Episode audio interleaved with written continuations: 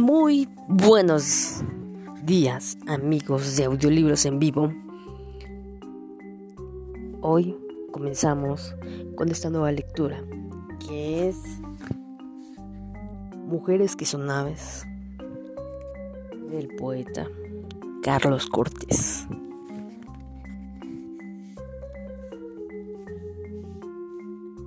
Lectura.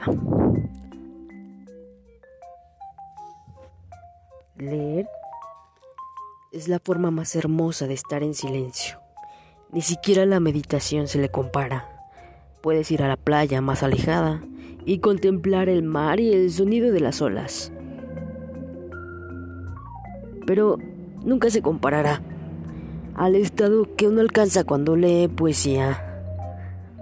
Se abraza una palabra cuando se quiere estar sola. Uno crea sus propios silencios. Y no es tan fácil como cerrar la puerta y ya.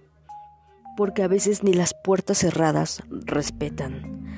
No es tan fácil como encerrarte en el baño porque irremediablemente tocan la puerta. No es tan fácil como salir a la calle. Porque la ciudad es más ruidosa de las compañeras.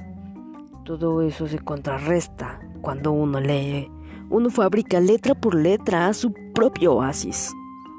Y de pronto ya se edificada una tranquilidad más grande que el silencio después del orgasmo.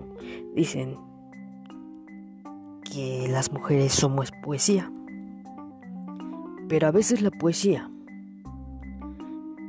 también la hacemos las mujeres.